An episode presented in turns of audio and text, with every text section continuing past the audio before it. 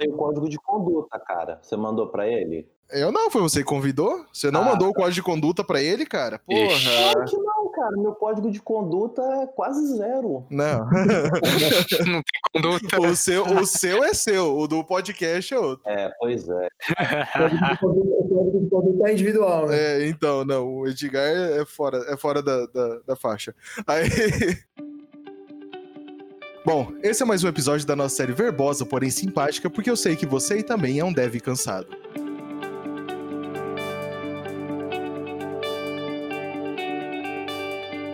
Antes de mais nada, vamos apresentar quem está participando aqui hoje, quem são as vozes que estão adentrando a mente dos nossos ouvintes, como diz o JP. E aqui nesse episódio, quem que tá aqui nesse momento? Fala aí. E aí, pessoal, eu sou o Natan, eu trabalho na Lura, sou UX designer lá, sou de São Paulo, capital, e eu tô cansado de designer que tem medo de código. Eita, aí sim. Olha só. Começou com um soco na cara logo. Olá, amores. Meu nome é Edgar Berlink, sou de Vila Velha, Espírito Santo. E eu ainda sonho em algum dia aprender a centralizar as coisas, que eu não consigo. Porra, essa piada é do JP, hein? Ele não tá aqui. Roubado, roubado. não, não tá aqui, perdeu. Porra. Ninguém sabe centralizar nada, cara. Esse que é o negócio. Alguém, alguém colocou no nosso Discord uma, uma solução pra centralizar, que ele botou, sei lá, uma lista de uns Ah, eu vi. 88 parâmetros pra centralizar o negócio. É, é foda-se, centraliza. Exato. É, sou Felipe Fialho, trabalho como tech lead na Juntos Somos Mais, sou criador do Frontend BR e tô cansado de devs que tem medo de design. Ó, Ô, combamos. tá, tá no, no, no inverso aí. Ilustríssima presença, né, cara? Mestre Fialho. Ilustríssimo, é verdade, né, velho? Lu- Ilustre, né? Bom, e eu sou o Fernando César de Curitiba. O- Se tem uma coisa que eu não entendo que esses caras vão falar hoje aqui, bora! cara, realmente, eu sou péssimo com front-end, vocês não têm ideia. Todo mundo é, cara. Que nada, velho. Bootstrapzão aí, é nóis. Não, é, é, esse é o ponto. Tipo, se for pra falar se eu sei fazer alguma coisa, eu sei usar o Bootstrap. Beleza. Tá redondo já, já sabe design. E se isso for divisão de front-end, cada vez mais eu tenho certeza que eu sou o full stack elástico que a gente tanto fala. Aí, pronto. Bootstrap é coisa do passado, rapaz. Agora é ent design, Meu Deus! coisa nova aí. Ent design. Que porra, gente, design o quê, meu? Eu tenho um livro de Bootstrap, tem que, tem, tem que falar bem, bem de Bootstrap. Você escreveu o livro de Bootstrap? Foi Eu isso? escrevi, inclusive tá na casa do código aí disponível pra vocês. Ó, a propaganda. Ah, o merchan, o merchan. Momento, Alura.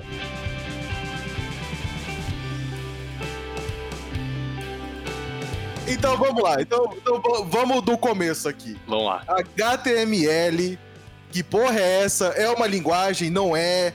Que- vamos lá, vamos do- dos primórdios então do front-end. HTML, que é linguagem? Não é? O que, que é? Vamos lá. É uma linguagem de marcação, certo? Então ela é uma linguagem. Boa. É, mas aí, se liga, essa semana eu. Ou semana passada, sei lá, eu fiz um tweet meio zoando, meio que não, é, com aquela. Com aquela coisa que tanto irrita, tipo, pessoas que trabalham com desenvolvimento em geral, assim, que é o lance de falar que o HTML é uma linguagem de programação, né? Tipo, isso irrita as pessoas de um jeito assim. inconcebível. Tipo, as pessoas ficam irritadas mesmo. E daí eu tava, eu tava com, conversando com um amigo, Bruno Bertolini. É, ele, tem um, ele tem um canal e ele também tem uma página no Instagram é, em que ele posta algumas coisas assim de desenvol- desenvolvimento e tudo mais. E daí ele postou uma lista lá, é, aí eu acho que foi no Facebook, na verdade. Ele postou uma lista com as linguagens de programação mais utilizadas, tipo, sei lá, em 2020 ou 2019, não lembro muito bem agora. Ou as que mais cresceram, foi alguma coisa do tipo. E daí tinha HTML lá, tá ligado? Tipo, tava entre as mais usadas. Ah, Mano, a galera, tipo, começou a falar um monte pra ele, né? que gente maluca, velho. Do post, tipo, como assim? HTML é uma linguagem de programação, blá blá blá. Aquele, ah, aquela, aquela guerra de sempre, né? Daí eu meio que postei meio que zoando, meio que não. Porque o que acontece? É, eu, não, eu- já tinha escutado mais ou menos falar sobre isso, mas uma galera começou a, fa- a- fazer uma espécie de uma, de uma análise sobre, sobre isso, que eu ainda não tinha visto a esse nível, explicando que, na verdade, o HTML pode sim ser considerado uma linguagem de programação. Legal. Daí, eu, então, daí a, a deixa. Então, olha só, eu abri um livro, um livro que eu tinha na faculdade, que eu tenho até hoje, do Robert Sebesta, que é Conceitos de Linguagem de Programação. Eu abri no início, ele fala o seguinte, ó, linguagem de programação é uma linguagem escrita e formal que especifica um conjunto de instruções e regras usadas para gerar programas, entre parênteses, softwares. Um software pode ser desenvolvido para rodar no computador, dispositivo móvel ou em qualquer equipamento que permita sua execução.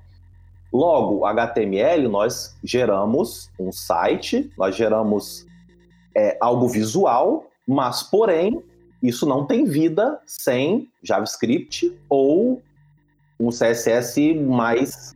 que é quase uma linguagem de programação. Né? Hoje tem gente que faz programa quase só em CSS. É, então, isso aí que eu ia falar, porque a próxima pergunta é: tá bom, HTML ainda vocês não definiram, mas CSS é a linguagem de programação? Cara, dado o conceito que eu falei, não. Cara, hoje com tanta opção de CSS, velho. Hoje com. Dá pra fazer função com CSS, dá pra, hoje tem variável. Então, mas aí a gente tem que entender: é, dá pra fazer com CSS ou com plugins de CSS? Que compilam, geram CSS?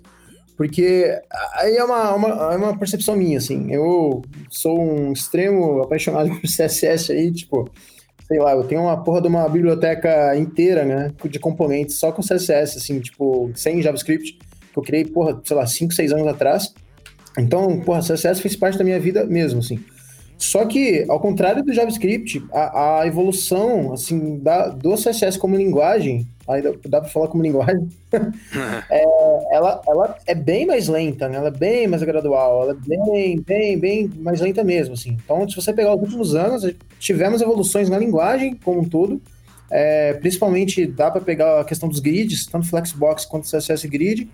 É, eu estou usando muito também variáveis de CSS, eu acho elas bem mais poderosas que, é, que variáveis de pré-processadores. É, mas assim, dá para contar nos dedos evoluções reais mesmo assim, de CSS que tipo faz que levou o CSS para outro patamar, assim. É, não são tantas as coisas que surgiram. E boa parte dos avanços de CSS nos últimos anos se deram por conta de pré-processadores, por conta de pós-processadores é, como PostCSS e por conta de CSS em JS, principalmente agora nos últimos dois anos. Então, assim, por mais que a gente é, esteja conseguindo fazer coisas é, enormes com CSS aí de um tempinho para cá, assim, ela ainda eu sinto uma dependência muito grande de JavaScript para poder para poder que para que essas coisas sejam possíveis, assim. Então é a percepção minha, assim, CSS evolui muito lentamente. É, não tenho certeza se é uma linguagem de programação também. É, pois é, cara. Então, porque quando a gente fala de uma linguagem de programação, quando você fala HTML e CSS, eles têm um mundo e eles têm limitações. Você não consegue, por exemplo, fazer uma requisição para um servidor usando HTML ou CSS. Então, uma linguagem de programação que gere software, que agregue valor, tecnicamente não tem limites. Eu posso pegar a linguagem mais é, é, antiga do mundo e eu consigo fazer uma requisição HTTP, mesmo que eu tenha que escrever todo o braço. Mas aí, aí você está considerando que o valor ele está agregado a, por exemplo, puxar alguma informação ou mandar alguma informação. Não, exato. Por exemplo, se eu faço uma, uma, se eu faço uma galeria de imagens com um texto, com CSS, com texto que seja, exato, eu faço um texto legal e aquilo ali eh, de alguma forma eu tô mudando a vida de uma pessoa que tá lendo aquilo, saca? Eu sei que é meio, meio filosófico e tal, mas o, o que, que é um software? O software é só um bagulho que tá rodando na máquina? E, e, que bagulho que é esse, entendeu? É, pois é. Não, não, e ainda assim, se a gente voltar nesse conceito aí, tipo, de é algo que faz alguma coisa, com HTML puro você consegue montar um formulário e enviar esses dados por e-mail sem precisar de ninguém por trás. Talvez você abrir um mail to que vai depender da ferramenta do cara, e, porra, e aí? Não, exatamente. E às vezes isso já funciona, tá ligado? Às vezes minha mãe, ela precisa só do, do Mewtwo ali para mandar e-mail pra, sei lá, pra farmácia, qualquer coisa. Exatamente. Mas, mas tem limitação, cara. Tem limitação. Você não consegue fazer tudo. Perfeito, perfeito. Mas uma linguagem, uma linguagem limitada deixa de ser uma linguagem? Eita. Cara, se uma linguagem não pode fazer. O, cara, o que, que é o básico de um, de um software? O que, que um software faz? Você acabou de ler. Qual que é?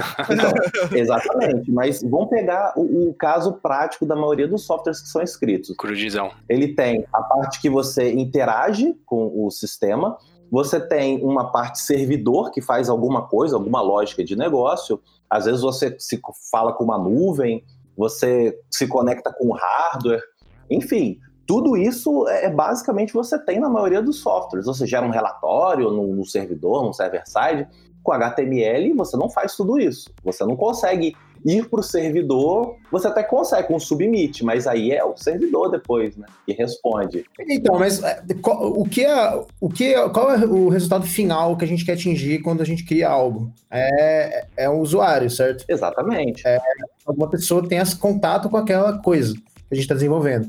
É, e, assim, teoricamente, a gente quer levar conteúdo para essas pessoas, de alguma forma. A gente quer levar algum tipo de conteúdo, aí esse conteúdo pode ser textual, pode ser vídeo, são de N maneiras. Só que, assim, se você pensar de uma forma, de uma forma é, tirando complexidades e pensar no que a gente, o que é possível fazer só com CSS HTML, você consegue muito bem fazer uma página que leve conteúdo para as pessoas. Inclusive, você pode fazer só com HTML, né? Por exemplo, quando, quando o filho do Mr. White fez aquela página Save Mr. White para salvar o, o pai dele do que tava com câncer, em Breaking Bad, ele fez só com CSS HTML. E aí tinha lá a conta do banco para as pessoas poderem depositar dinheiro. E ele conseguiu bastante dinheiro que o Mr. White depois lavou. E ele atingiu o objetivo final. E ele não precisou de nenhuma linguagem de programação para isso. Então, assim. Mas ele usou, ele usou um, um server-side de uma integração com um banco, alguma coisa, não Não, não, ele só colocou o número da conta só. O pessoal que ia depositar. É. Ah, ok, não, ok. Ok. Atingiu o objetivo, então acho que foda-se, é linguagem sim, porque atinge o objetivo dos usuários. Não, cara, você atingiu o objetivo, cara. Por exemplo, eu posso fazer um software com, com Excel, eu posso pegar e. e, e... Porra, eu, não, eu conheço muito software que poderia ser uma planilha do Excel, que eu acho que até seria melhor. exato, exato. Eu posso, eu posso chegar à conclusão, depois de conversar com o meu cliente, que talvez ele ter uma planilha de Excel seja melhor. Isso. Então, não, não significa porque eu estou resolvendo o problema da pessoa com algo simplório não significa que isso é uma linguagem. A gente, a gente tem que se prender um pouco a, a, aos conceitos, um pouco by the book, sacou? Hum. É uma, não é uma linguagem ou uma linguagem de programação? Não, HTML é uma linguagem de marcação, mas não é uma linguagem de programação. Tá, então significa que porque ele tem tags, então ele não seria uma linguagem de programação. Agora me explica então o Code Fusion. Não, não, eu não falei isso. o, o Code Fusion é uma linguagem. O JSE, o JSP, que tem marcação, são linguagens. Uhum. Mas eles rodam no servidor. Uhum. Então, eles têm, eles têm elementos ali que você pode fazer condicionais, você pode fazer requisições, você pode fazer uma par de coisa. O HTML não, o HTML você basicamente faz algo estático, você consegue animar um pouquinho com CSS, mas você tá limitado naquele mundo, sacou? Tá, esses. É, bom, a gente soltou esses dias o episódio de, de web dos anos 2000 e eu lembro que antigamente eu via muito o tal do DHTML. Nossa. What O que, que, é isso? O que, que, é isso, de verdade? Eu não lembro o que era o DHTML, eu acho que eu não peguei isso, não. Mano, eu, eu, eu, peguei essa época, véio, foi exatamente na época que eu tava começando a codar mesmo, assim, profissionalmente. E falava-se pra cacete de DHTML, inclusive tinham livros, mano, livros sobre DHTML. É, e assim, era alguma coisa tipo HTML dinâmico, assim. Esse D era de Dynamic, se eu não me engano. Hum. É, não, eu não lembro, agora, só que eu não lembro qual era o. Qual era a parada. Uhum. Então, o DHT, eu, eu lembro isso. O, HT, o DHTML é quando você junta o HTML, JavaScript e CSS. Quando você junta isso tudo, você tem o DHTML. O DHTML, na verdade. Ué, mas não é o que o pessoal tá fazendo hoje com com os outros negócios? Sim, mas o DHTML. O, então, o DHTML foi. Quando a gente fala DHTML, é o Dynamic HTML, ou seja, um HTML que tem vida. Então você, ou seja, o que, que é isso? É um, é um Megazord, uhum. é um Capitão Planeta. CSS, HTML, JavaScript, pá, eu sou o DHTML, motherfuckers. É, é, basicamente isso. Porra, ok, então aí, aí então agora o DHTML então é linguagem de programação já que é tudo junto? Não, o DHTML não é uma linguagem, o DHTML é um conjunto, é uma união de tecnologias. Então o DHTML é o que a gente faz hoje. É, é um pouquinho. um pouquinho. Esse termo é velho, né, velho? É, essa, essa foi minha dúvida, tá ligado? É, é, se você pegar, é. Porque é, é aquilo, né, velho? É, aquele conceito, sur... esse conceito surgiu, cara, deixa eu tentar lembrar, sei lá, nos anos 90, nos 80 sei lá, anos 90, sacou? É, não, tô falando, tipo assim, eu comecei a programar em 2000, 2001, e, e, assim, antes era só escrito, depois fui, fui ver HTML e veio esse código de DHTML, que basicamente quem gerava para mim era um gerador de código qualquer, ele dizia que as páginas eram DHTML. Mano, eu, tô, eu dei uma googlada rapidinho aqui e tem coisas assim, tipo de 2003, 2004, acho que foram as primeiras vezes que, que foi citado o DHTML, pelo menos no Google, assim, pela pesquisa que eu fiz. Ah, ótimo. E, e no, e no MDN tem uma sessão inteira explicando ali. Caraca. Que, inteira é muita coisa, vai. Então são os parágrafos, só que é uma sessão mesmo, é docs DHTML. é, é, aí rapidamente está falando, é, é, mais ou menos o que o Edgar explicou mesmo, que é usado referência código que se encontra por detrás de páginas interativas que não são baseadas em plugins como Flash ou Java. Caralho. Ah, é porque que saudade do Flash, cara. É que, é, acho, que vem, acho que é aí que vem né, esse negócio. Então, tipo, porque antes você dependia de um applet em Java, de, um, de uma animação em Flash, e aí veio o DHTML para você tentar fazer algo parecido com isso sem, sem esses caras. Ó, agora fez mais sentido para mim. É isso, exatamente. É, foi a, quando as pessoas começaram a ter possibilidade de fazer coisas sem essas tecnologias por trás aí. É. Cara, que massa. Top. É, o, o, Flash, o Flash sempre foi combatido, né, velho? o Flash nasceu levando porrada e ele viveu e ele morreu levando porrada, velho. Foi até o fim da vida. O Steve Jobs só tinha um taco maior, né, velho? Tinha. Pô, pois é.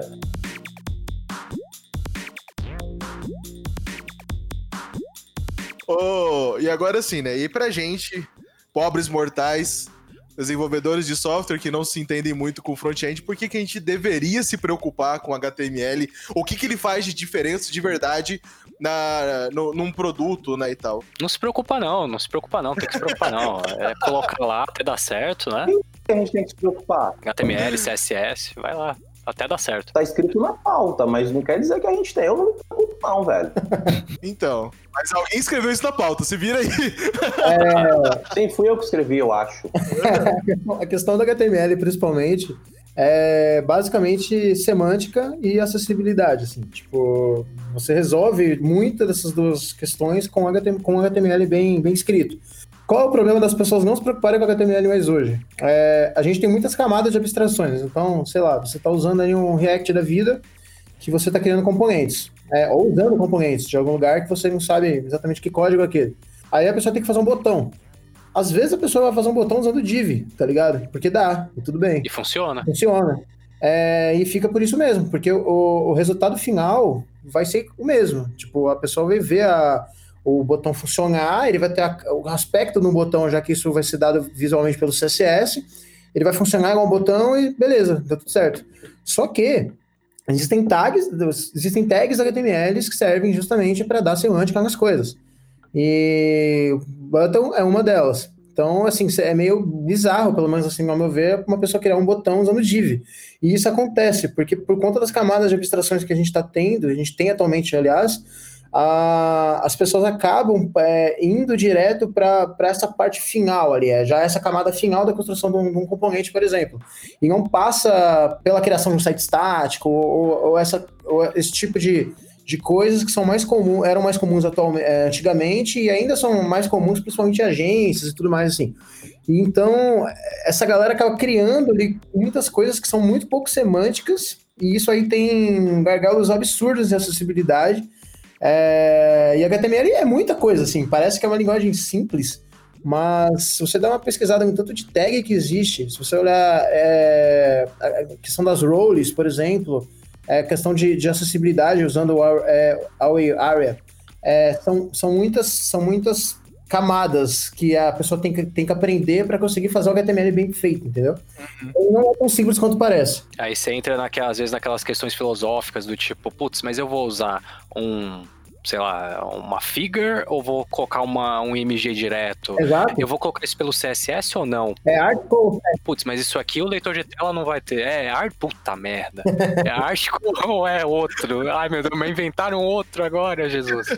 Aí você fica naquela neura, assim, tipo, não, porque isso aqui se eu colocar, o usuário de leitor de tela não, não vai conseguir ouvir. Não, mas se eu colocar isso aqui, vai ser bom para SEO. Aí você tem que ouvir o cara da acessibilidade, a pessoa de SEO, aí você, aí você, aí você fica maluco maluco, cara. Então é, é, é foda. SEO. SEO, SEO, impacta ali. SEO, meu Deus do céu. É assim, e, e, na verdade, hoje tem muito mais empresas preocupadas com o SEO da, do site, do produto dele, que seja bem indexado, que apareça bonito, e meio que às vezes caga pra acessibilidade e tal. E... O que é uma merda, sim, e é bastante. Exato. É, mano, e e assim, acessibilidade além de ser lei, tá ligado? É, as empresas até percebem o movimento. É, a gente, pô, a gente fala isso há anos já e tudo mais.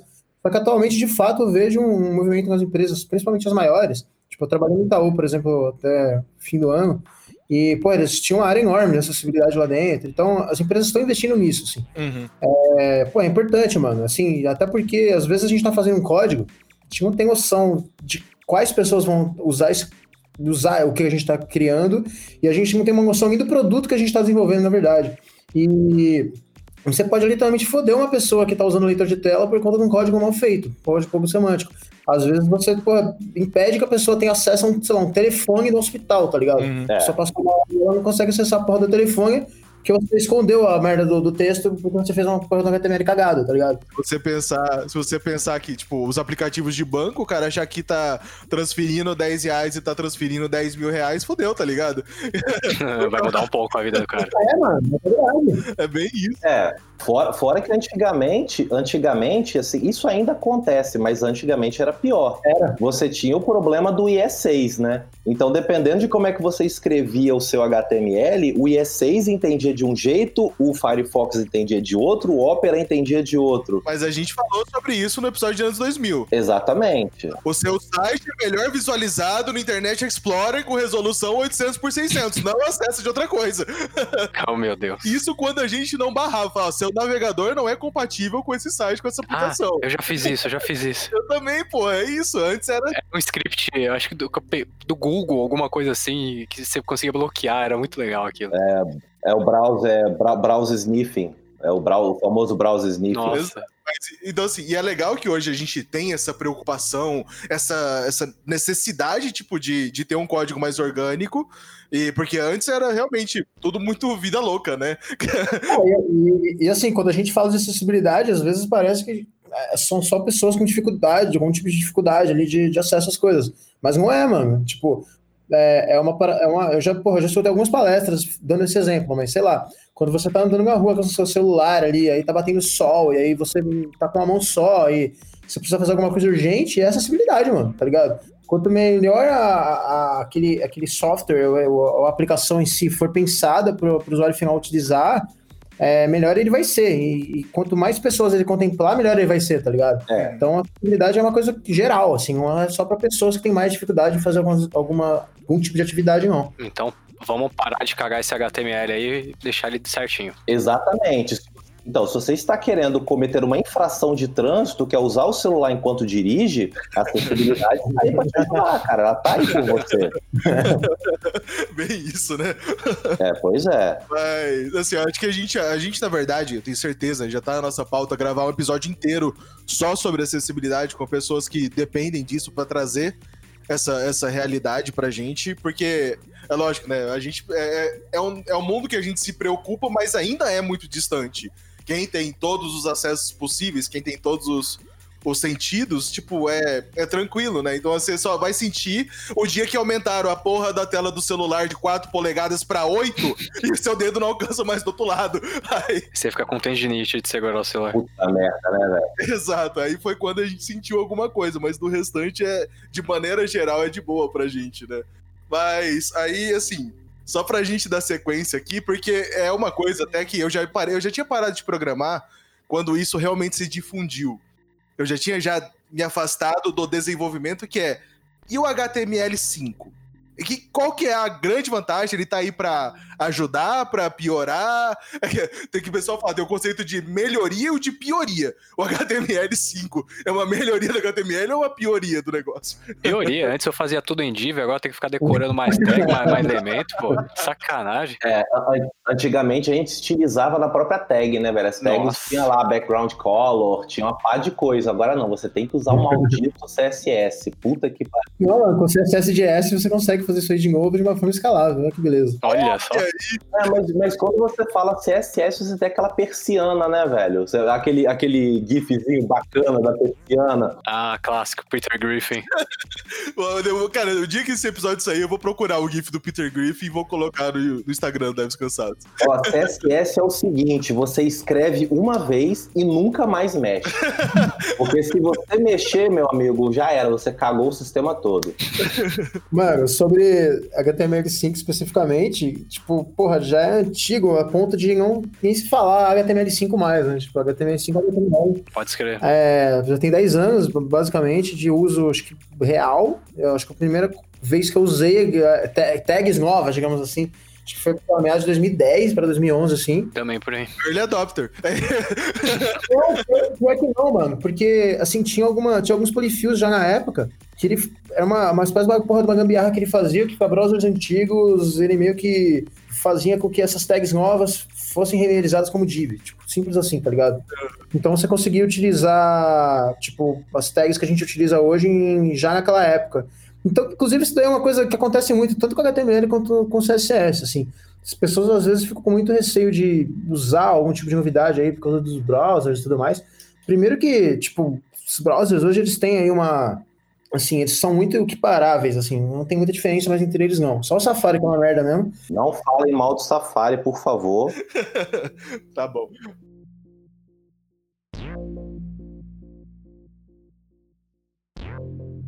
Deixa eu abrir aqui a nossa pauta de novo. A gente estava reclamando do Safari. Pera. Nossa, falando muito bem do Safari. Isso aí, que é o HTML5 que veio e ajudou a gente. Que é a pioria, né? O HTML5. Não, eu falei zoando, eu falei zoando. É, não, mas estavam falando muito bem do Safari. O Safari é o melhor navegador que existe. É, realmente, para jogar fora. Eu só uso ele. É por isso que nada funciona no seu Mac. Nenhum site funciona direito. Não, funciona muito bem. Craig, eu amo, nós amamos o Safari, tá? Liga pra esses caras, não. Tá certo. Mas aí, bom, vamos lá. A gente meio que chegou então ao consenso que, na verdade, o HTML5 é uma melhoria, veio para talvez especificar melhor as coisas pra gente, para que a gente não precise usar div em tudo, apesar de eu ter saudade do meu table full saudoso de com o spam e roll spam que a gente fazia. Meu Deus, tá amarrado. Nossa, lindo. Aquele layout todo em div, aquele layout todo em table. Quem nunca, né, velho? Exato. Pô, é, cara, eu usava gerador de código, mano. Ele gerava coluna e tabela pra tudo quanto é lado definição de sucesso. E tava todo mundo feliz. Cara, quem lembra de umas, tag, de umas tags velhas, aquela marquee? É, porra. Caraca, que tag foda era aquela tag, velho. A marquee, a marquee existe em especificação do HTML5, sabia? pra quê? Ele existe? Nossa, caraca, lindo. Se você colocar, ela, ela funciona, inclusive. É pra você não precisar fazer um JavaScript só pra isso, né? ela é obsoleta, né? Mas ela existe. Nossa, quando eu coloquei um marquee e vi aquilo, uau, eu sou um mestre, eu sou um hacker, cara. Caraca, que foda, né? E é engraçado colocava um texto embaixo do outro, um com o marquee pra direita, outro marquee pra esquerda, só pra ele ficar alternando. Nossa, cara. Nossa, que horror. Essa, essa época, cara, a internet era um show de horrores, velho. Não era.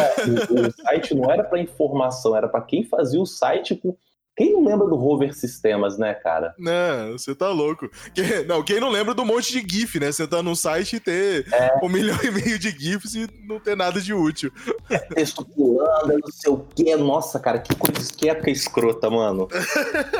Não, não fala de GIF, não, que hoje é microinteração, viu? Ah, ah, é, né? Hoje em dia GIF é até moda, né? Não, cara, mas o GIF foi a melhor invenção da, da internet, foi o GIF, velho. Você entra no site, as coisas começam a tremer, assim. Eu amo o GIF. A gente podia fazer um episódio só sobre GIF, velho. Uma hora ou outra a gente arruma é, assunto bastante para falar disso. Mas vamos lá, agora sim. Para mim, qual que é a definição de CSS? Eu, Fernando César, nem mais desenvolvedor sou. Para mim, CSS é você copia e cola de algum lugar. Funcionou? Não rela não funcionou, você vai chutando os parâmetros ali, os valores, até ele chegar em algum lugar. Pra quem entende dessa porra mesmo, é parecido pelo menos? Eu queria saber aí dos ouvintes quem aprendeu CSS dessa forma, cara, porque eu realmente, eu, né, entre aspas, aprendi assim. Então era tipo, eu chegava com o maluco do meu lado, que ele manjava, sei lá, muito mais que eu, aí eu não sabia nada de CSS na época. Aí ele, ah, eu falava, ó, o texto aqui ele não tá centralizado. Não, vai. Chutar cachorro morto, não, vai. Não, não, não, não. Isso, isso aí o pessoal não faz até hoje. Centralização não funciona até hoje. Fala, sei lá, de tamanho de div, isso aí é mais fácil. Não, beleza. Esse bagulho aqui não tá. A imagem não tá flutuando. Não sei. Ah, mete um vertical align middle. É isso, Ah, tá bom. Ó, não funcionou. Ah, tenta um float. Aí funciona. Aí você fala, ah, beleza. Então eu preciso dos dois. Falta a margem. Oi, detalhe, detalhe que o float morreu, né? Assim, por exemplo, Olha só. eu uso float já faz, assim, por baixo há cinco anos, que eu não escrevo float. Caraca. Eu, eu nunca usei isso, velho. Cara, eu tenho no meu favorito, na minha barra de favoritos do meu navegador, cara, uma, um, um guide lá do CSS Tricks sobre o Flexbox. Ah, isso é bom. Porque toda vez eu tenho que ler, velho, que eu vivo esquecendo. Eu não consigo me lembrar. Caraca, como é que centraliza mesmo? Ah, deixa eu voltar. Não, as propriedades são muito semelhantes, cara. Eu, quando eu tava largando o front-end, assim, eu tava. A última coisa que eu vi foi Flexbox, que é um. Pra quem não, não, não viu esse cara, é um jeito de organizar conteúdo de uma forma que você não fique se ferrando com gambiarra, com vertical line middle, com, com float também.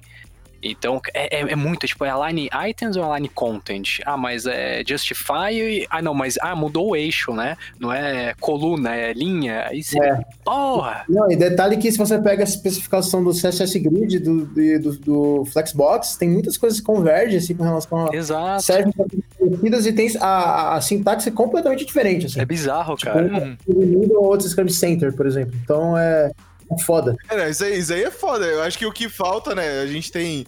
Hoje, na- nas linguagens de programação mesmo, a gente tem muito padronização. Você escreveu de uma, uma vez daquele jeito, vai ser assim pra sempre, né? Esses desgraçados cagam pra padronização no front-end de qualquer jeito, né? É, então, mas essas duas, é, essas, é, tanto o CSS Grid quanto o Flexbox são coisas razoavelmente recentes, né? E é, nasceram meio desconversando entre si, sabe? Ah, mas o ponto é, acho que é por isso que até hoje o pessoal não sabe centralizar um texto direito, não sabe centralizar uma imagem, porque tem um milhão e meio de variação, você não sabe se é align Rapaz, Eu, eu- eu vou te falar, velho. O CSS Grid eu usei acho que uma vez na minha vida. E toda vez que eu. eu- Tipo assim, quando eu tô fazendo alguma coisa, eu tento fazer com Flexbox de tudo quanto é jeito, velho. Não dá certo. e aí eu, eu entendo, cara, tem que ser CSS, o CSS Grid, velho. Ferrou.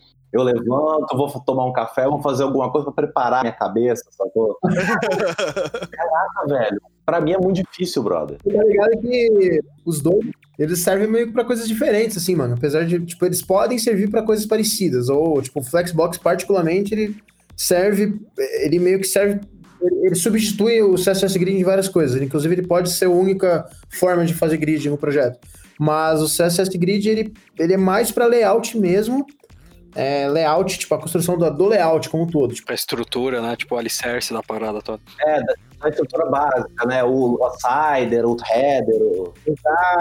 E, e- e lista- e listas de, por exemplo, sei lá, grid.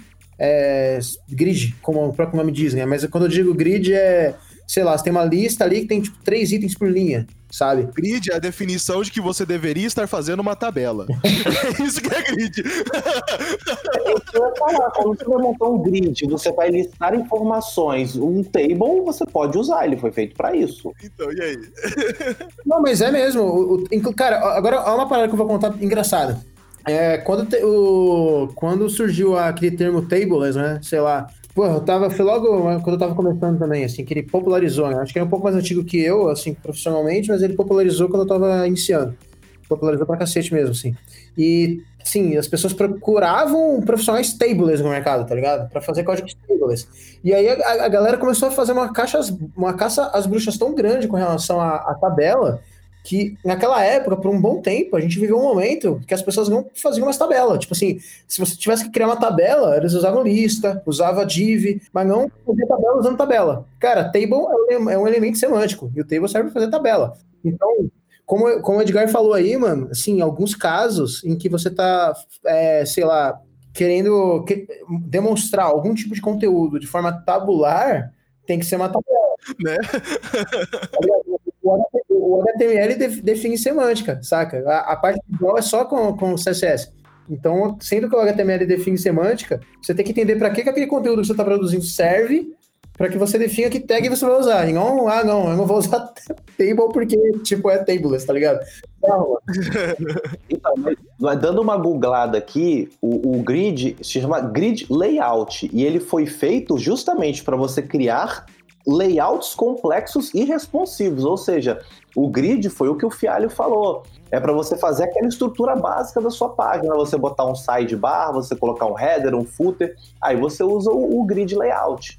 Fora isso, ó, vai fazer uma tabela, vai fazer com grid layout, vai funcionar, vai, mas, brother, é, um over-engineering desgraçado. Bro. Não, e, e, e, assim, o Flexbox, ele é, ele é unidimensional, ou seja, ele, ele, ele meio que rola na mesma linha, assim. Então, se você consegue convergir bem os dois, usando o CSS Grid com Flexbox, você consegue resolver toda a estrutura de grid do seu, do seu projeto sem precisar de nenhuma lib externa, sem precisar ficar colocando float, zerando float, colocando margem negativa, essas bizarrices porque você consegue definir toda a estrutura de, de layout do seu projeto com CSS Grid e dentro dos componentes, normalmente você vai usar o Flexbox para fazer alinhamentos. Tipo, simples assim, tá ligado?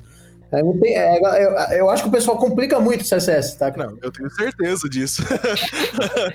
e, eu, e, até hoje eu não sei se a culpa é dos front-ends mesmo, ou se é do bando de gente que não sabe o que tá fazendo, dos nossos saudosos júnior de dois anos, que a gente tá resolvendo o mundo.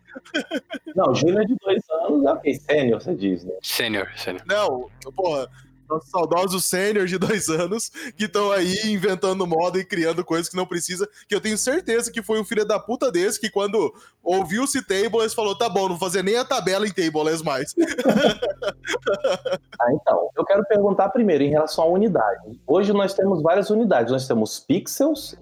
Isso quando eu falo de largura e altura de componentes. Nós temos pixels, porcentagem, VH e VW. Existe, e fora os tamanhos, né? Tem também pixels e tem EM. Qual é o, o, Existe um modelo mais adequado? Existe alguma uma, uma situação que é melhor usar um, é melhor usar outro? Eu, eu gostaria de saber. Quem foi o filho da puta que fez isso? Vamos lá, obrigado. Porque não colocou milímetro e acabou, né, velho? Exato. Mano, o, o pixel, é, ele é absoluto, ou seja, tipo, 10 pixels vão ser sempre 10 pixels e acabou, tá ligado? É, mais ou menos, tá? Mas é isso. mais ou menos.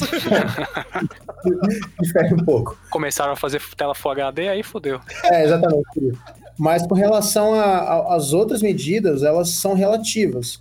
É, então, por exemplo, elas podem, nada impede que você use todas ao mesmo tempo. Dentro do contexto, assim. O lance do CSS, mano, é, é que ele, ele, requer um, um, nível de arquitetura muito grande, velho. Ele, ele, não é tão simples quanto a galera pensava fazer um CSS cagado que foda-se. É isso que gera o, aquele GIF que a gente tava zoando agora há pouco da persiana, tá ligado? É, e, e, o lance da unidade de medida que você tá perguntando, ele entra exatamente nesse contexto. É, você pode usar pixel para fazer determinada coisa, determinada situação que você precisa que seja fixo. Você pode usar EM que o, EM ele, ele, ele usa o, a unidade de, de, medida do pi, ou seja, o font size do pi. Então, sei lá, se você colocar, se o, o elemento pi daquela, daquele componente tiver 10 pixels, e você definir que o elemento filho tem, sei lá, é, 1.2 EM, ele vai ser 120% daquele do, do pi, entendeu? A unidade de medida é mais ou menos essa. É, então ele, ele se baseia dessa forma. A gente ainda tem o REM, que é o REM, que ele, ele se baseia na unidade de medida do HTML, do root. Então, se você definir lá 10 pixels, aí vem, usa o mesmo contexto do EM, ou seja, é, se você usar 1.2 REM, você vai ter mais ou menos 12 pixels, porque seria 120%, seria 120 de 10 pixels. E aí, as outras unidades que você citou são, são unidades que se baseiam na tela, que é o VW e o VH. É, então, assim, cada uma serve para uma coisa, e você pode usar todas elas ao mesmo tempo. É, não tem assim uma especificação que, ah, não, eu vou usar só essa ou só aquela. É, geral, é que eu, eu tenho a, impressão que as pessoas às vezes estão chutando. Tipo assim, ah, eu vou, é, eu vou usar o EM nessa daqui porque, sei lá, funcionou. Tipo, eu coloquei o EM e ficou parecido com o layout, beleza. Mas se você dá uma estudada básica para que serve cada uma dessa, dessas unidades, dá para entender que dá para você usar todas elas juntas, tá ligado? Mas, mas, deixa, mas deixa eu te perguntar, qual é a referência? Porque o EM tem a referência. Agora vamos supor, eu boto o seguinte, olha só, esse div tem width 50%. Então, ou seja, ele vai ter 50% de tamanho baseado em algo. Certo. Não sei. E ou eu posso botar o mesmo div com 50 é, é VW, ou seja, é 50% do tamanho da view. Legal. Porcentagem em geral é sempre do, do pai. É isso aí. Ah, então, ou seja, então existe a diferença que se um, eu tenho um div que tem um tamanho de 50 de 500 pixels e esse meu div interno eu boto 50%, ele vai ter 250 pixels. Isso aí. E o 50%, 50 VW, ele vai ter o tamanho da tela, da view. É, é... Isso, da viewport, né, da, da tela toda. Ah, interessante, interessante isso daí. Exatamente. E, e aí, com, essas, com, ó, com, isso que a gente está falando, imagina tantas possibilidades que se abrem, tá ligado? Por exemplo, tem uma técnica de CSS que você consegue fazer fontes responsivas baseando no, no tamanho da tela do usuário. Então, por exemplo, você consegue fazer. Tem uma propriedade no CSS chamada calc, é, que, que, também é uma outra, uma outra que eu esqueci de, de dizer no começo, mas também foi é uma que eu uso bastante, eu acho que deu um puta poder pro CSS, assim, é, e através dela, e usando todas essas unidades e medidas que você comentou agora, é, dá para você criar é, fontes é, responsivas baseadas no tamanho da tela que o usuário tá, entendeu? Ah, eu já usei, já usei muito. Usando viewport. Ah, então é uma conta muito louca lá que, tipo, é impossível saber de cabeça, mas se dá uma, se dá uma pesquisada rápida no Google, dá para achar dá para fazer coisas usando criatividade e entendendo para que serve cada propriedade, assim, entendeu? Eu já fiz isso usando Media Query. É, também dá, né? Também dá. Só que, só que no caso da, de você usar a porcentagem de, de, de medida, ela fica automática. Você não precisa ficar setando, ah, para cada Media Query você. Tipo, para uma, é, uma Media Query específica você vai ter tanto, para outra você vai ter outro, outro valor. Ficar sobrescrevendo, né? É, exatamente. Do jeito que eu tô falando, você consegue fazer com automático. Você só se baseia no tamanho da tela mesmo. O Media Carry você tem que imaginar o tamanho, né? Tipo, adequar os tamanhos. Não imaginar, mas tipo, para esse tamanho vai ser isso, para esse vai ser aquilo, e esse. Ah. O calc ele realmente calcula a proporção dependendo da tela. O pessoal às vezes pergunta muito, tipo, ah, mas é, qual, quais são os tamanhos que eu tenho que criar break, é, essas quebras de tela, assim? O ideal é, tipo, o layout ficou feio. Layout não, né?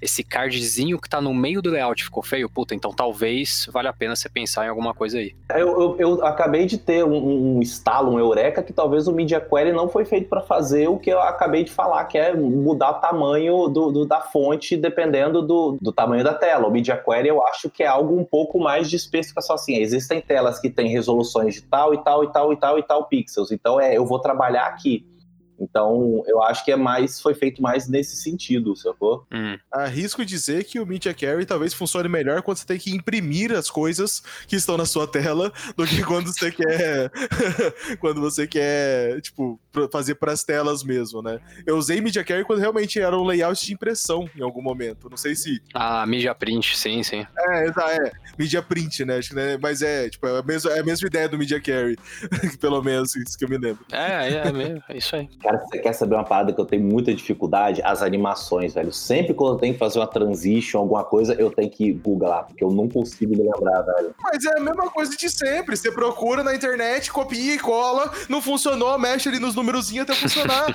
é. a vibe é essa, você procurar, ah, beleza, como é que é os nomes? Cara, os nomes que são escrotos, né, velho? Não sei o que, Bezier, Brazier, caraca, velho. Kubik Bazier. É, Kubik, não sei o que, você vai mexendo. Ah, ficou legal, pronto. Gostei. não rela. Funcionou, não rela. É o manual do negócio. Cara, eu acho tão lindo, eu acho tão lindo as pessoas explicando isso de uma forma assim, nossa, essa pessoa realmente entende. Eu acho tão lindo, cara, quando alguém vê isso, mas eu penso, cara, eu, eu não consigo, velho. Eu, eu, tá, tá, eu prefiro ir chutando até dar certo, velho. Cara, meter um easy in, easy out ali é isso aí, velho. É, então, mas, mas esse lance da, da, da animação do, do, do, de como a curva vai ser, ela é ela é difícil mesmo, assim, tipo, geralmente as pessoas usam geradores ou alguma coisa do tipo. Sim, sim. É provável, até com as pessoas que manjam, viu, de fazer a curva, tipo, do jeito que ela imagina e tal, mas geralmente as pessoas estudam pra caralho, matemática, a porra toda, pra conseguir chegar no resultado, sabe? É, agora, quanto ao, até as propriedades de, de animação confundem, tipo, pelo que eu, que eu percebo, tá ligado? Tipo, form, translate transition, assim. É, eles têm nomes parecidos, e, e, as pessoas confundem às vezes na hora de utilizar, tá ligado? Eu acho, eu acho engraçado porque, assim, no final das contas, é, é bem o que o Fernando tava falando, assim, tipo, você, dá, você pesquisar no Google quando você tá com dúvida é, faz parte do trabalho mesmo, tá ligado? Eu acho É, lógico. É até uma coisa que a gente falou, né, de novo, né, resgatando o episódio de web do, dos anos 2000, do começo, né, de, de programação, né, na verdade. Basicamente, nesse começo, nosso trabalho era realmente a gente e a máquina, porque não existia uma base no Google, um Stack Overflow da vida, para ir buscar informação.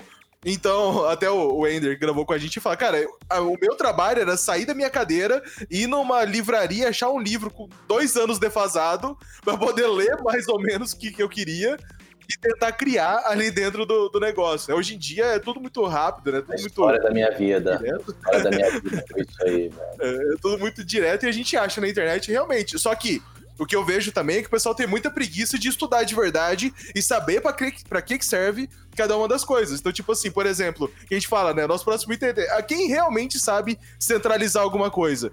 Nesse, nessa gravação aqui, o Felipe tenho certeza que sabe. O Natan vai lá no, no Photoshop e manda alinhar sozinho. Photoshop não, que você me respeita, que é Figma agora, tá? Ah, tá. Mas é Photoshop até mês passado. Vai se lascar. Tá bom, é verdade, é verdade. Não, assim, eu, eu, eu tenho. É, pô, teve uma época que eu tava fazendo um, um front tão grande que eu tava usando tanto Flexbox que eu já tinha realmente. Acha, não, eu entendi. E realmente, não, até um Justify, não sei o quê. E era batata. É prática, mano. É, é prática, mas depois de um tempo que eu fiquei um tempo sem usar, daqui a pouco eu já esqueci. É lógico. É igual, é igual falar inglês, né? Tipo, se você não treinar. É cabeça cansada, né, velho? E esse lance de, esse lance de pesquisa, mano, é, eu, eu realmente não vejo problema nenhum de você, tipo, é, fazer a primeira versão de algo que você está desenvolvendo pegando o código da internet e mudando, cara. Tipo, assim, eu acho que é uma forma, inclusive, interessante de aprender. O lance é que você precisa ir atrás de, depois dessa informação para entender por que, que funcionou, tá ligado? Porque senão você tá fazendo mágica, saca? É igual quando você coloca número mágico, tipo, no CSS. E isso é outra coisa que me deixa Puta que pariu. Margem top menos 37,5. Porra, velho. Não, não isso é menos 37%, tá ligado? Porra. Puta merda. Porra, é, tá Já fiz muito isso, meu Deus. Tô me sentindo mal. Calma, calma. É lógico. Alguma hora funcionou e você não relou mais. É isso que funciona. É, não rela. Porque assim, é... ainda mais hoje, dá pra você. Tipo, tem, tem N formas de você conseguir criar códigos sem números mágicos, assim, o, o calque mesmo que eu citei agora há pouco é uma possibilidade disso. Você consegue, por exemplo, pegar 100% menos 20 pixels. Não é um número mágico, entendeu? Isso não é 80%, é, é 100% menos 20 pixels. O 20 pixels pode representar alguma coisa. E essa alguma coisa pode estar numa variável de CSS, por exemplo, que você criou. Então você pode ter criado, por exemplo, uma variável de CSS chamada, sei lá, space, que é, um, é uma, uma variável que você usa para a maioria dos espaçamentos do seu, do seu sua aplicação, sei lá. Aí você pode pegar esse 100% menos space, é uma variável, certo? Ela já diz alguma coisa, ela já não é um número mágico. O resultado disso na tela vai ser exatamente o que você queria, e a próxima pessoa que pegar aquele código não vai pegar a porra de um menos 42% e... e descobrir, e tentar descobrir por que que tá isso, né? De foda-se. Não, mas olha só, olha só. Coisas negativas eu acho que até hoje eu lembro que coisas negativas a gente usava quando a gente queria fazer um stick footer, aquele footer que ficava sempre no. Ah, sim. Isso tem coisa negativa. E se você procurar, acho que até hoje o primeiro resultado no Stack Overflow, sei lá que caralho de site que vai aparecer, um Dev2, um Medium, vai ter essa porra negativa aí. Então, calma. Negativo não é tão ruim. Não, não, mas é, o negativo, o negativo não é ruim, não. É, é o número tirado do, do cu, tá ligado? É, essa é, é a merda. Não, o, foco é o, o foco é o, tipo, é um valor aleatório. Sei lá, a pessoa pegou um, um 43%, um 98 pixels, tipo, aí na próxima ele tá usando 72, tipo, uma coisa completamente aleatória, assim. A, a, a minha questão com relação a isso margem negativa, qualquer coisa negativa faz parte, inclusive, do, do desenvolvimento. Sim. Mas hoje um layout desse você faz com grid layout, acho que de uma forma até mais suave, né? Mas com relação ao quê? Se você quiser fazer um layout desse naipe aí, com stick footer, com cider, eu acho ah, sim. que hoje você faz com grid layout. Acho que não tem porquê mais usar coisa negativa. Ah, então, mas coisa negativa, às vezes, eu vou te dar um exemplo bom aqui. Às vezes você pega um componente, por exemplo, que tem um padding já interno, que faz super sentido. Tipo, sei lá, você tem um card. E esse card tem um, pad interno ali de 20 pixels, por exemplo. E aí você precisa colocar algum elemento é, que não se baseia na linha dos 20 pixels. Você quer que ele fique um pouco mais para dentro. Aí você tem que colocar uma margem negativa, entendeu? Tipo, em alguns contextos faz sentido, não é uma coisa Usar coisas negativas não é negativo. Ou você Olha só, imprime isso aí, cara. Ou, olha, ó, ó, olha só. Ou você faz um JavaScript maroto na sua página Ah, que inclui uma classe naquele seu maroto, naquele seu matuto que bota, muda os pads do jeito que você quer, bota uma exclamação importante. Pronto, funcionou. Meu Deus. Tá resolvido. Exclamação importante. Exclamação importante, cara. Isso aí é lindo. Felipe, você pode se matar agora, cara, mas exclamação importante. Eu, eu vou infartar, velho. Estamos aqui pra isso, velho.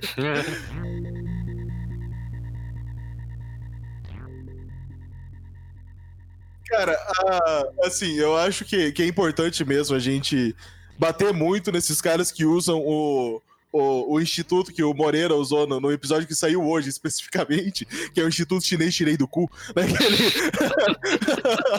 Que, é onde os caras vão tirar esses números e fode a nossa vida. E eu tenho certeza, assim, pelo menos pra mim, tem.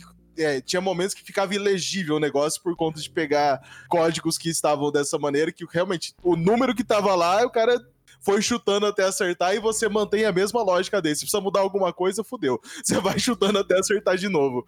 Aí a gente cai lá no bife da persiana. É, É, exa- é, exatamente. Ainda mais nome de classe, cara. Eu, eu sou extremamente desorganizado pra nomear as classes CSS. Então eu vou colocando as coisas daqui a pouco. Hum, cara, eu usei isso aqui, mas não devia ser aqui. Caraca, aí você mexe naquele número ali e caga uma parada lá, sacou? E você, caraca, o que, que eu vou fazer agora? Sacou?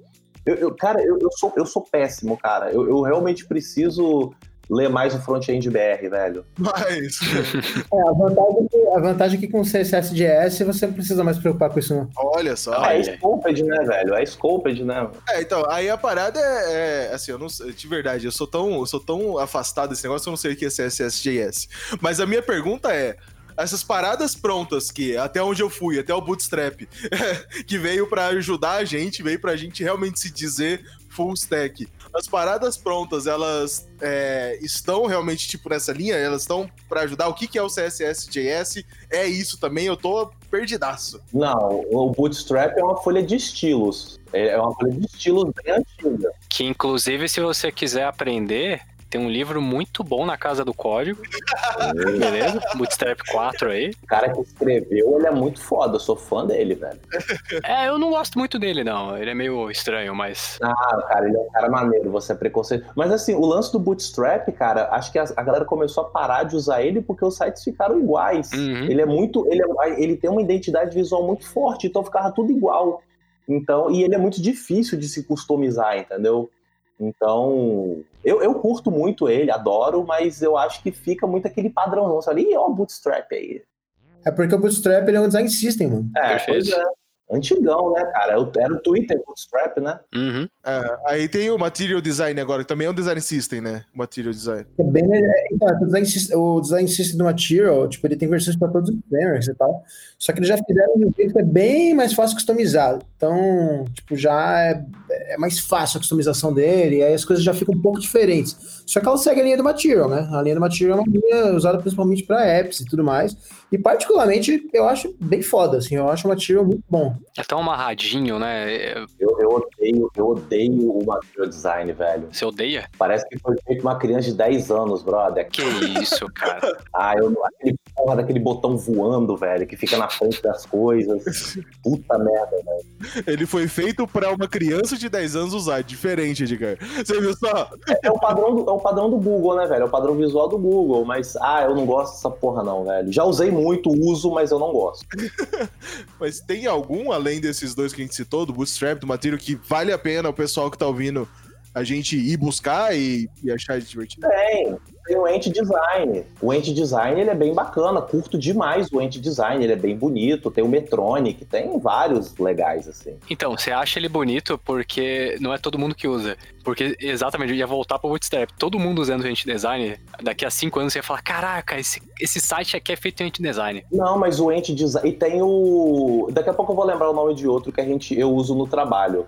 O Chakra. O Chakra ele é bem bacana, mas. Esse eu não conheço. O Chakra ele é legal. O Anti-Design e o Chakra eles são mais fáceis de serem customizados. Ele já tem um tema que você customiza e ele fica do jeitinho que você quer. Ah, o Bootstrap também. O Material também. É, não, mais ou menos, mais ou menos. Não, literalmente, tem um clique e arrasta lá que você vai lá, muda a cor, muda a fonte e manda ver. Ah, sim, sim, mas é, é meio que você, né?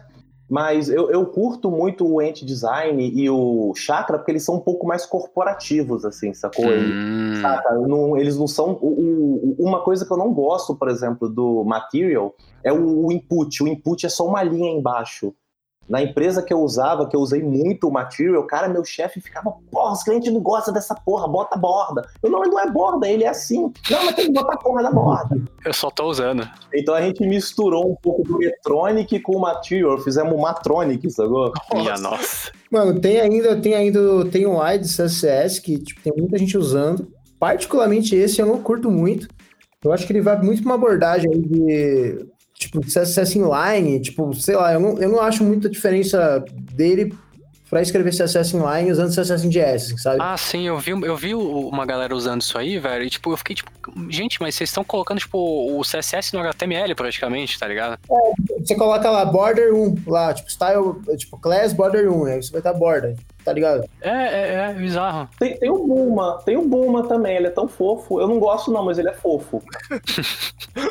é, assim, é, é, é, opinião pessoal mesmo, assim, tipo, sei lá, é, às vezes as pessoas só pegam a tecnologia, né? Sei lá, eu tô falando mal do Tailwide aqui, acaba de alguém me xingar, alguma coisa assim. sem dúvida, sem dúvida. Espere por isso. É, alguma coisa pessoal, alguma coisa assim, sei lá, mas não é não, tá? É só uma opinião pessoal mesmo, minha, sobre uma linguagem, um, um pedacinho de, um, de uma abstração do CSS. Então. Felipe, Felipe, não tenta não, cara. As pessoas vão ficar nervosas com você, cara. Tem que segue meu exemplo, cara. As pessoas vão ficar nervosas. Não tenta não, velho. O quê? Você falou mal do Tailwind? Ah, não, unfollow. É, não tenta, não tenta. Ah, tá justifica. Não, não tenta. As pessoas vão abstrair isso que você falou e vão pegar só a parte que você falou mal. Eu sou vivido nisso. Por exemplo, CSS em JS, mesmo CSS em JS, eu torci bem o nariz na época que ele, que ele apareceu, porque ficava, mano, tipo, vai escrever CSS dentro de JavaScript, é uma coisa meio esquisita, tá ligado? Mas na prática, tipo, é um CSS igual que a gente sempre escreve, tipo, são as mesmas propriedades, obviamente, não muda muita coisa, só que você tem poder ali de uma linguagem de programação, agora sim, em torno, que pode te dar é, possibilidades muito maiores, assim. E de quebra, ele, ele ainda traz ali algumas, alguns conceitos de isolamento de classes, então você não tem que se preocupar mais, tipo, colisão de estilos. Você tipo, tem um, uma, uma classe chamada button, aí você criar uma outra classe chamada button, e elas brigarem entre si. Hoje, por exemplo, você tem que é, ficar colocando important nas coisas, porque você tem que sobrescrever uma, um componente que foi usado em uma página e aí ele na outra precisa ter um estilo diferente, sei lá. Que legal. Ele, ele resolve bem desses problemas é, de, uma forma, de uma forma bem assim, é, escalável. Quando eu falo escalável, é no sentido de que, tipo, é, ela realmente fica fácil de você crescer um projeto desse jeito, sabe? Hoje tem algumas, algumas tecnologias dessa linha a mais conhecida é o Styled Components, é, que tem porte aí para React, para Vue e para a maioria dos frameworks é, de mercado. É, mas tem algumas outras, como o Emotion e tudo mais, que também usam essa abordagem de CSS/JS e também são muito boas. O Emotion é legal. E alguns frameworks também trazem muito disso já como, como, como default. O, o próprio Angular traz o não CSS/JS, mas ele, essa questão de isolamento ele já resolve dentro do próprio core dele, então você não precisa baixar uma outra lib para resolver isso. É, o Vue também tem essa questão do CSS bem resolvida lá dentro. Você até pode usar um CSS JS se você quiser, mas se a sua preocupação é muito mais o isolamento das coisas, você também não precisa. E a, o Svelte também, que é um framework que está crescendo bastante, também tem o CSS já escopado. Então, essa questão de escopamento do CSS é algo que já está sendo, tipo, sendo, nascendo nativo aí, de todos os frameworks que estão surgindo e tudo mais que é, tipo, importante. Aque, cara, aquele GIF que a gente tava falando que é praticamente o episódio inteiro, ele é basicamente por conta do isolamento do CSS, tá ligado? Tipo, hum. as coisas colidem aí você tem que usar important para resolver uma parada que, tipo, não precisaria se você tivesse feito uma arquitetura. Essas linhas resolvem isso. É, você falou do Vue, eu ia até comentar. O Vue, uma coisa que eu curtia muito nele era justamente isso. Você, você bota é, JavaScript, HTML e CSS no mesmo arquivo você pode dizer o seguinte, olha, tudo que eu boto nesse style já é scoped. E é basicamente como o, o style de componentes funciona. Você tem lá um button.js ou um button. qualquer coisa, whatever. O que você definir ali só fica ali. Então, se eu declarar uma classe lá laranja e no outro arquivo tem a mesma classe laranja, são dois laranjas diferentes, sacou? Que top. Então, isso, isso é bem bacana, sacou?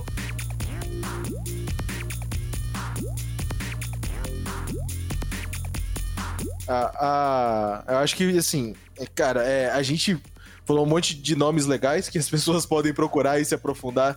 E é lógico, buscar as referências boas, entender eles antes de usar, por favor. Por favor. Que é isso, que esse é o nosso problema, né? A galera vai inventando e vai copiando e colando e vendo se funciona ou não.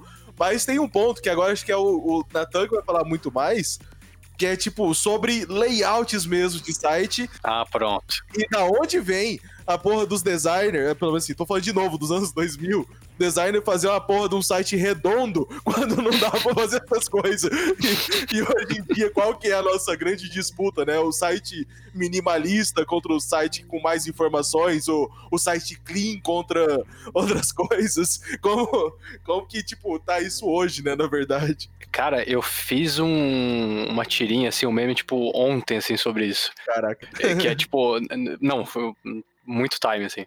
Que, tipo, quando era difícil, a gente, não, vamos meter uma borda redonda nesse botão. é, a gente designer, né? Pô, vamos lá, vamos colocar uma borda redonda. Vamos colocar um gradiente, assim, do ângulo 45 graus, assim, você conta 3 pixels e puxa para cima, beleza? Do azul pro vermelho. Que filha da puta! história da minha vida tentando fazer o layout que o desgraçado fazia. É que no Photoshop é fácil, então vamos lá. Aí antigamente era uma merda fazer isso. Porra, borda redonda, aí você quer fazer reflexo na porra do botão. É, se você colocar button web 2.0, anos 2000, qualquer coisa, vai aparecer um monte de referência disso. Sim, é o flashzão com sombra e não sei o que lá. Sim, porra, quando você passava o mouse fazia até barulhinho. Isso. Nunca fiz isso, mentira. Uhum. Mas aí o CSS, tipo, ele foi evoluindo de uma forma que, tipo, ah, beleza já que as pessoas precisam de borda redonda, vão fazer borda redonda. Precisa de gradiente, vamos fazer gradiente. Sombra, por favor. Só que aí ficou fácil demais fazer. É, velho. Você faz uma declaração CSS de tipo uma linha e você consegue fazer uma borda arredondada. Aí você faz outra linha pra, sei lá, gradiente, os caralho assim. Aí o pessoal falou, porra. Antigamente fazia com imagem, né, velho? Borda borda. Isso, exato. Porra, tinha que fazer com a imagem de um pixel, coloca para repetir da esquerda para a direita, ou sei lá, 45 graus, caralho. Meu Deus do céu. Aí. Nossa, velho. Mas, anyway. Aí, ah, bom, aí com o CSS3 ficou fácil de fazer. Aí a galera falou, porra, esse negócio de esquemorfismo, ficar fazendo textura no site, ficar fazendo sombra, borda arredondada, não, Vamos fazer flat. que que. Mas aí a gente ia facilitar muito, né? É, tudo, tudo flat com, com os cantos quadrados. Agora você nem tem arredondado mais, é tudo pequenininho, tudo mínimo. Perfeito. Você nem precisa ficar se virando para colocar aqueles componentes gigantes dentro de uma tela só. Não, não precisa mais, já era. Porra, vamos lá, flash design e tal claro, tanto design quanto front, obviamente, evoluem assim. É, eu diria até que paralelamente, Porém, o flat design, sei lá, eu vejo assim, layouts com textura, aquele excesso de sombra e gradiente, eu falo, porra, mano, você tá maluco? o Flash realmente faz sentido. Só que tem isso, tá ligado? Foi, foi tipo, será que foi coincidência? Será que não foi? a gente só queria dar trabalho para os frontiers. Quantas vezes já xingou a gente já por ter que fazer algo assim, Felipe? é, então, mano, tipo, quando eu comecei o lance era isso daí mesmo, cara. É, imagem, igual o Edgar citou aí, tipo, imagem pra caralho, e aí no Ieno, tipo, tinha que ser GIF, porque ele não entendia PNG. Mano, esse bagulho era foda. Puta que pariu, mano. Desculpa. Não, você fazer um gradiente, você fazer um gradiente, você tinha que pegar uma imagem de um pixel assim e dar um. um Porra, é, mano. Dar um, um, uma replicaça, pô. Depende do tamanho do seu gradiente. Porque hoje, uma vez eu peguei um site pra fazer que ele, na teoria, foi quando eu aprendi a fazer a imagem alinhada embaixo que ele começava sólido e o gradiente era só o final. Ah. Então você tinha, então assim, tinha uma imagem, sei lá, de uns 400 pixels no, no, fundo do site, porque o site, teoricamente, das resoluções já eram mais de 800, né? Então, tipo, tinha uma imagem de 400 pixels no, no, no fim do site, e para cima, a última cor da imagem, ela seguia sólida até o topo, que era o background do negócio. Cara, era um inferno fazer isso. Até eu descobrir como fazer isso, pô, é quatro dias de trabalho pra conseguir fazer uma merda dessa. Cara, e, e, o pior é que, tipo, se você vai codar essas coisas pra, tipo, e-mail marketing, Nossa. é isso, tá ligado? Você vai codar na mão, no caso, né? Tem um monte de ferramenta que facilita, assim. Mas você, você vai codar na mão, você tem que fazer isso. Você tem que fazer uma imagem tosca. Ô, mano, pra, pra colocar uma, uma porra de uma borda no botão, eu lembro que você tinha que pegar o, tipo, um button lá, um link, um tag sei lá. Aí lá dentro você dividia ela em, em três spans. aí na esquerda tinha a porra da borda pra a borda. aí você tinha o meio, onde você ia colocar seu texto. E na direita, uma, uma porra de um outro spam para fazer a borda pra direita. E aí, detalhe, aí tem mais uma situação aí. No IE6, tinha um espaçamento ali entre os spans, porque ele tinha ali, é, sei lá porque no default, um espaçamento a 4 pixels entre um spam e outro. Meu Deus. Aí tem que jogar um hack, tipo, tem que fazer uma. Uma, uma... uma borda negativa mesmo para colar esses negócios. Só, só que assim, essa borda tinha que funcionar só no IE6, uhum. porque se uma borda negativa para os outros, os outros ficariam errados. E aí, merda, velho, para fazer a porra do botão redondo. Porque o filho da puta falou que era pro botão ser redondo, né? Calma aí, pera lá, pera lá que o botão redondo ele atrai mais atenção. Uhum. Mentira, é que tá bonito. Tá posicionado no, no topo à esquerda, na cor. Nossa, cara. Gente, apesar de designer na Tama, mas eu, eu codava front, tá? Então eu fazia os layout, aí eu me fudia depois, porque eu era o tal do web designer, que tinha que codar ali o HTML, o CSS, então. Essa é outra treta, né? Designer que coda, designer que não coda, como que. como que é isso hoje em dia? Porque eu lembro que, tipo, quando, de novo, né? Na minha época, o designer desenhava. E foda-se, tá aqui, se vira. Aí, no máximo que chegava pra gente eram os slice no Fireworks ou no Photoshop pra gente. Porra, já veio fatiado, caralho. Não, não, não. No máximo. Isso quando a gente não tinha que fazer, calma. Ah, tá. Entendi. Quando o cara era muito gente boa, teu brother. Exato. Quando, quando era brotheraço, ele já mandava fatiado. Do restante. Padrinho do teu filho. É. Ó, quer saber a diferença do designer que coda para pro que não coda? O designer que não coda, ele vai, faz o briefing com o cliente, realiza todos os desejos sacanas dele, faz aquele layout desgraçado, entrega e fala: não, o cliente aprovou assim. Nossa. Se vira.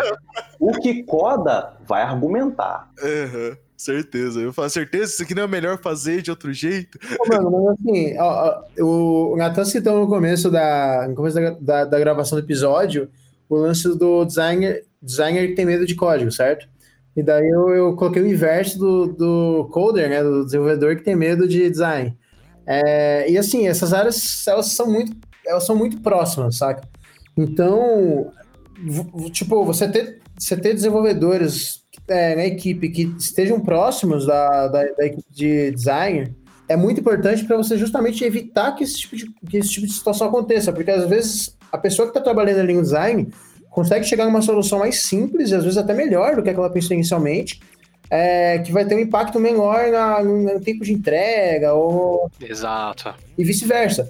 Às vezes a pessoa também que está que tá ali codando não percebe também o, o, o, valor do que a pessoa que trabalhou com design entregou, entende? Tipo, o valor que aquele botão que você acha que é chato de fazer, que tipo, pô, é o mesmo trabalho, ou aquele carrossel que é muito diferente, o valor que aquilo ali tem.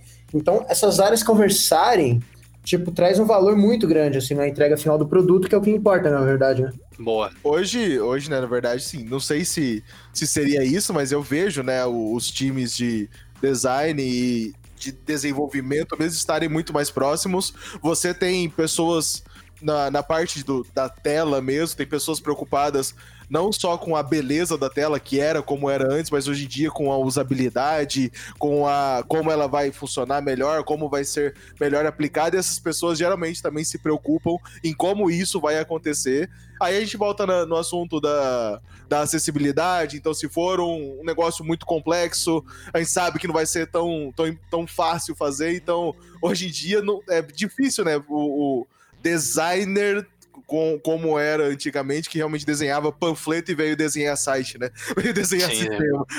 É. Muita gente saiu de design gráfico e, tipo, foi pro design digital, pra web, pra UI, UX ou qualquer outra outro termo da moda aí. É, mas tem muito isso ainda que eu vejo, cara. Porra, eu acompanho o fórum, eu acompanho um monte de grupo no Telegram de, de UX, de UI.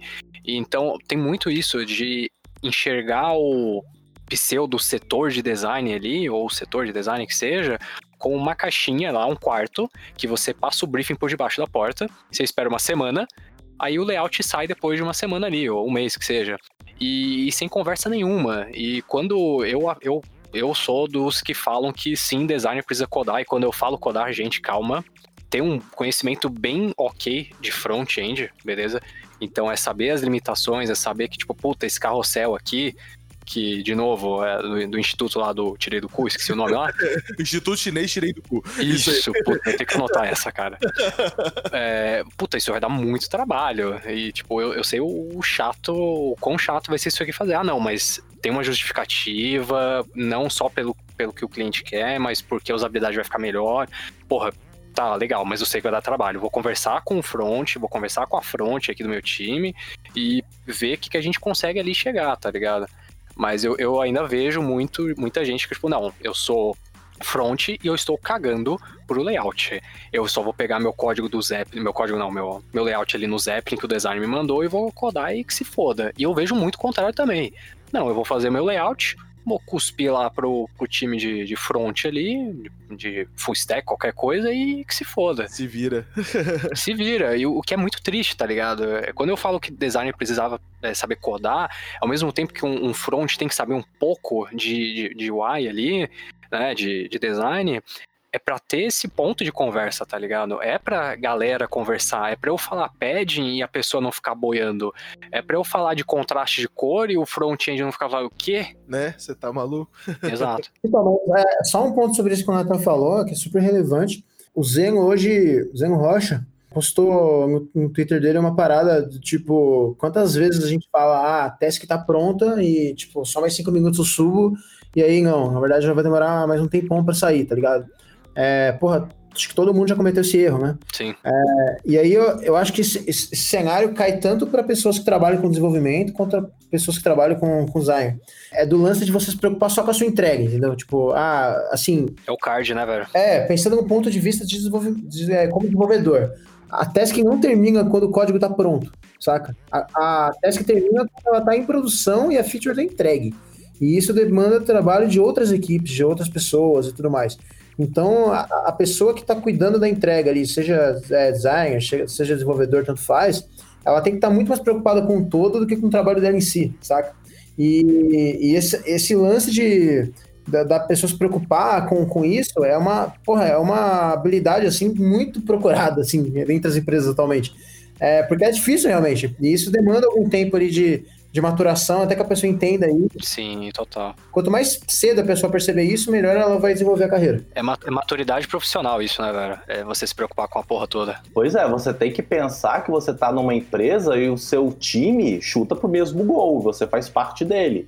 Se você só pega, faz o seu e foda-se, você tá fazendo errado, cara. Seu Neymar ali, velho. Então, essa, essa é o mindset, sacou? Sim. Porque, cara, quando você, você entra na empresa, brother, bate seu ponto, senta na cadeirinha, tem uma torneirinha embaixo que jorra dinheiro, brother.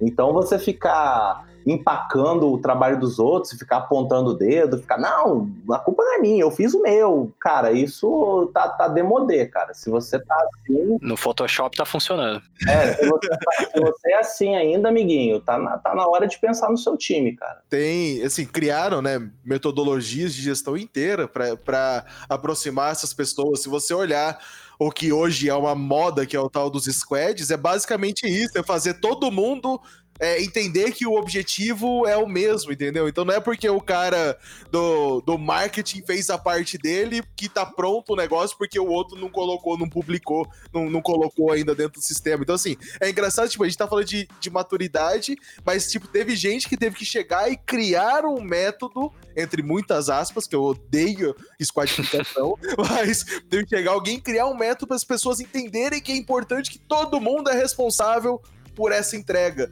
Todo mundo, todo de ponta a ponta. É, é uma coisa, é uma coisa óbvia até, né? Tipo, uhum. porque assim, é, o seu trabalho não é escrever código, saca? escrever código é parte do trabalho. O seu, o seu, trabalho é entregar alguma coisa que depende do trabalho de outras pessoas. É igual o Edgar comentou, tipo, se você é um atacante, o seu trabalho não é fazer gols, o seu trabalho é ganhar os jogos. Pois é. Uhum. E aí, de repente, você vai ter que ser igual o Jorge Henrique na final do Mundial de 2002, lá com a gente e Chelsea, que eu tava assistindo domingo. Que tava Caraca, específico, velho. Pois é, velho. E, e, e eu, eu, fico pasmo como a gente ainda tem que falar isso com, e as pessoas. Nossa, realmente. Saca? Isso, isso, isso, e, cara, isso eu aprendi na faculdade, cara. Tipo, segundo período de faculdade, os professores já falavam de trabalho em equipe, falavam desse mindset que a gente tem que ter como profissional de mercado. Pô, é a mesma coisa de uma banda, velho. Você tem uma banda, um tá tocando uma música, outro tá tocando em outro, um tá tocando em falta, outro tá tocando em ré. Né, eu né, vou pegar o exemplo de banda que eu não entendo de futebol, sacou? não, é... a, a, saca, você tem um objetivo, você tem um valor a agregar e você tem que pensar no valor. Eu acho que vai muito de maturidade, cara. É, pois tipo... é, você vira sênior, você pode ser considerado sênior quando você passa a, a entender valor. Você esquece tecnologia, você esquece os seus gostos, você pensa, valor, eu estou aqui para entregar valor. Exato. Saca? Quando você, e, saca? É, é isso que é o sênior. O sênior não é o cara que saca muito de tecnologia, é o cara que entende de valor, entende de gente, sacou? Pô, não, eu não precisava estar falando isso, velho. Ô, Edgar, você não acha isso óbvio? É óbvio, cara. É óbvio. Então, é óbvio pra caralho. E aí eu, eu posto esse tipo de coisa nas redes sociais às vezes Outro dia eu tava um maluco lá no LinkedIn reclamando, cara. Falando que, pô, você tá postando... Como assim? É, você tá postando muita coisa óbvia aí. é, tá muito óbvio. E você tem que parar de postar coisas óbvias. Vai tomar no cu, velho. Isso não é óbvio. tem uma demanda de mercado em que é, parte das pessoas não estão seguindo essa linha de raciocínio, significa que ela não é óbvia. Tem uma parte de mercado que não entendeu esse raciocínio ainda. Você precisa bater nessa tecla para que você consiga suprir essa necessidade, tá ligado? Perfeito. De novo, a gente entrou nesse assunto organicamente. Você percebeu que a gente já tá um pouco da pauta. Porque ela não é óbvia e ela impacta diretamente as entregas de qualquer empresa, tá ligado? Sim. O, o layout que o, que o Nathan desenha, ele, se, se, ele ficar só no desenho do Nathan, não resolveu porra nenhuma. Exato. Porra, é só, tipo, o Nathan egocêntrico entregando o layout, tá ligado? Isso aqui é meu layout, isso aqui é meu layout. E não entregou nada, tá ligado? O que vale é entrega em equipe. Tipo, o meu código também não serve para nada sem o layout dele. Pois é. Não, e, e, e, isso é tão óbvio, mas às vezes é tão distante que eu já trabalhei com pessoas que, cara, ele, a, essa pessoa vivia num mundo, num universo paralelo. Ela fazia o trabalho dela e, e foda-se, cara. Às vezes é momento também. Às vezes a pessoa realmente tá atacando foda-se pra tudo. Tipo, ah, eu não quero falar com front, eu não quero falar com design. Mas aí, né, meu filho, vai tomar no teu cu, né? É, basicamente. É. Exato, é isso aí. Acho que esse é o resumo de tudo que a gente falou até agora. É, entre front-end, designer e desenvolvedor e gente de negócio e todo mundo, cara. Se ninguém trabalhar junto, não adianta nada. O cara lá fazer a maior venda do mundo, aí o designer vai lá e faz o layout mais foda do mundo, o desenvolvedor vai lá e faz o código mais bonito do mundo, mas isso não se conversou, isso aí não chegou na mão do usuário, tá ligado? Eu acho que. Acho que isso é o resumo desse episódio inteiro, no fim das contas. Justíssimo. Uma pessoa desse jeito tem que só fazer frila, trabalhar sozinho. Boa, justíssimo. Ah, sim, exato. Chegou a demanda, entrega, resolveu, entrega e foda-se. Beleza. Tem isso daí, tem demanda pra isso também, mas porra. E às vezes fica ruim também, né? Porque você não entende, às vezes a pessoa não sabe nem o que tá fazendo, né? Exato, é. Pode escrever. Tem que chegar o, o briefing pontual, falar, você tem que fazer isso. É, é isso aqui desse jeito. Exato. Ele não pensa, ele só executa. Você não precisa de alguém pensando na solução. Você precisa de um cara executando a solução que alguém pensou. E beleza, tem demanda para isso também, não é um problema. É só mesmo o ponto de, se você está envolvido em um produto e uma entrega, você tem que buscar o valor e não a execução. Você tem que buscar no que você realmente está fazendo. Pessoa desse jeito, quando eu identificava gente assim da minha equipe, eu botava para apagar incêndio. Exato. Aí, ou seja, você nunca vai fazer nada não, você vai apagar incêndio. Então, se você quer viver apagando incêndio, beleza, tá no caminho certo. Acontece. Boa.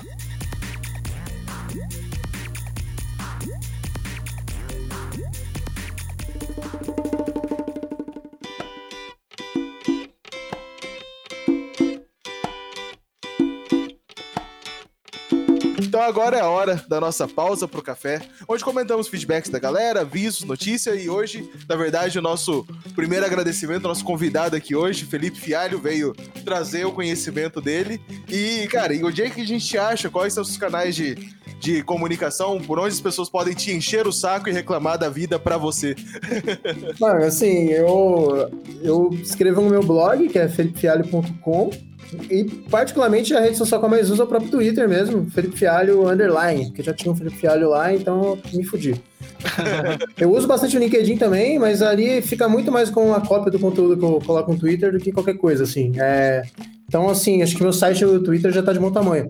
E aí, acho que vale só dar uma, fazer um jabazinho para o frontinho de BR, né? Principalmente nesse período aí de, de pandemia, aceleração da economia e tudo mais. A gente tem um repositório de vagas lá é, tá sempre bombando, mesmo nessa época. Tipo, a gente tá com quase 90 vagas abertas lá nesse momento. É, as empresas seguem postando é, novas oportunidades e tudo mais, então, especialmente, tipo, para quem está buscando aí uma, uma nova oportunidade de mercado, vale dar uma olhada é, no GitHub, então é github.com barra frontendbr barra vagas. Boa, boa, boa. Pô, cara, assim, para mim a satisfação muito maneira tá gravando com o Fialho, pô, eu curto muito o Twitter dele, o trabalho do cara, pô, ele é mega acessível, Pô, ele é um influencer que, cara, é acessível, tem um conteúdo maneiro, sacou? Tem um conteúdo maneiro e, porra, o cara é acessível. Então, porra, e é muito gente boa, velho. Então, cara, eu. Estrelinha é gente boa.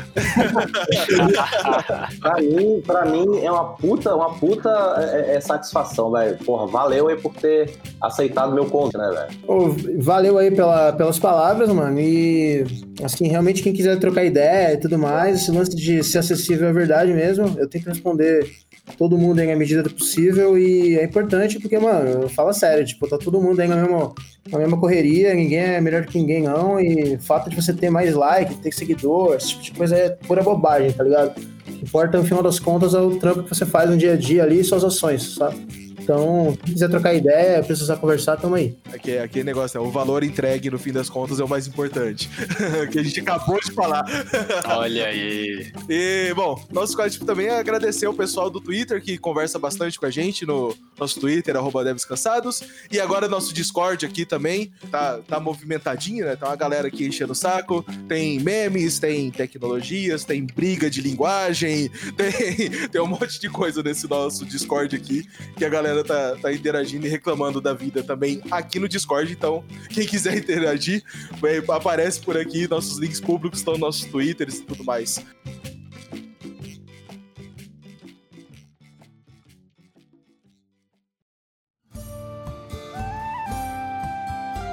Bom, é isso, mas é claro que tudo aqui não passa de uma grande brincadeira nossa. Nós adoramos nossa área de atuação e cada coisa que a gente passa, inclusive os layouts cagados, soma na nossa carreira, né? Uh, é lógico que tudo que a gente faz é com muito amor e dedicação para ver valor no final da porra toda, né, galera? Porra. Mas e aí, você? Me diga o que te deixa cansado na área de TI ou na área de front-end especificamente, compartilha com a gente também essas histórias. Conte pra gente no nosso site, devescansados.com.br, onde tem nossos links para todas as nossas redes sociais no nosso Twitter, principalmente, onde tem interagido mais, que é o twitter.com.br devscansados, e no Instagram e agora aqui no Discord. O Instagram, arroba devscansados, e o Discord, busquem os links públicos que caiam aqui e troquem uma ideia com, a pessoa, com as pessoas que estão por aqui. Também não deixe de curtir o seu agregador de podcast favorito. Quem curte a gente no, no Spotify, assina lá no Spotify, no Google Podcasts, iTunes e onde estiver, que isso daí também é importante pra gente ter esses números e poder atuar melhor com todo mundo, certo? Valeu, pessoal. Obrigado pela presença de todos vocês. Até mais. Um beijo, amores. Valeu, gente. Valeu, gente. Abraço.